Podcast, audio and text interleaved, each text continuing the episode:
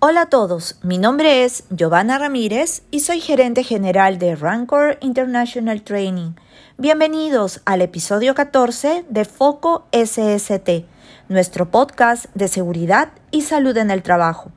En esta oportunidad el tema es jerarquía de control de riesgos laborales por COVID-19. Las medidas preventivas deben ser implementadas según un orden jerárquico priorizando las que ofrecen una mayor eficacia frente al riesgo laboral. En ese sentido, la jerarquía de control de riesgos es la siguiente.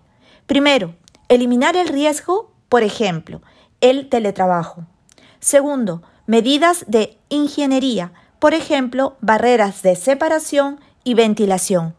Tercero, medidas organizativas, por ejemplo, redistribución de puestos. Cuarto, medidas administrativas, por ejemplo, limpieza y desinfección. Y quinto, medidas de protección personal, por ejemplo, mascarillas. Este y otros temas relacionados con el retorno al trabajo seguro y saludable los analizaremos en nuestro próximo seminario virtual Retorno al trabajo seguro y saludable en tiempos de COVID-19, que se realizará el jueves 18 de noviembre de 7 a 9 de la noche.